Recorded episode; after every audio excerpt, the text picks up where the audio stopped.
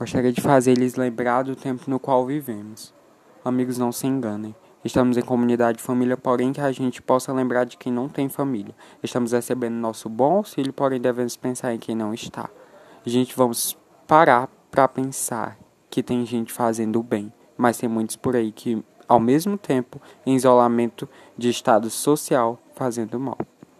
Eu fico muito triste com o meu país, sério. De verdade, quando eu paro para pensar em tanta maldade, crueldade, e eu grito bem alto, bem forte, meu Deus, se perguntando se o futuro do meu país vai ser a morte. Triste ver meu povo sendo marginalizado, triste ver pivete no meio da rua abandonado. É triste ver a fome não poder fazer nada. É triste ver tanta gente boa ser injustiçada. Ué, não aguento mais.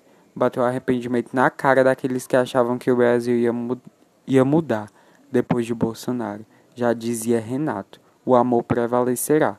Porém, com genocida no poder, ué, eu não sei. O futuro é morrer ou sobreviver?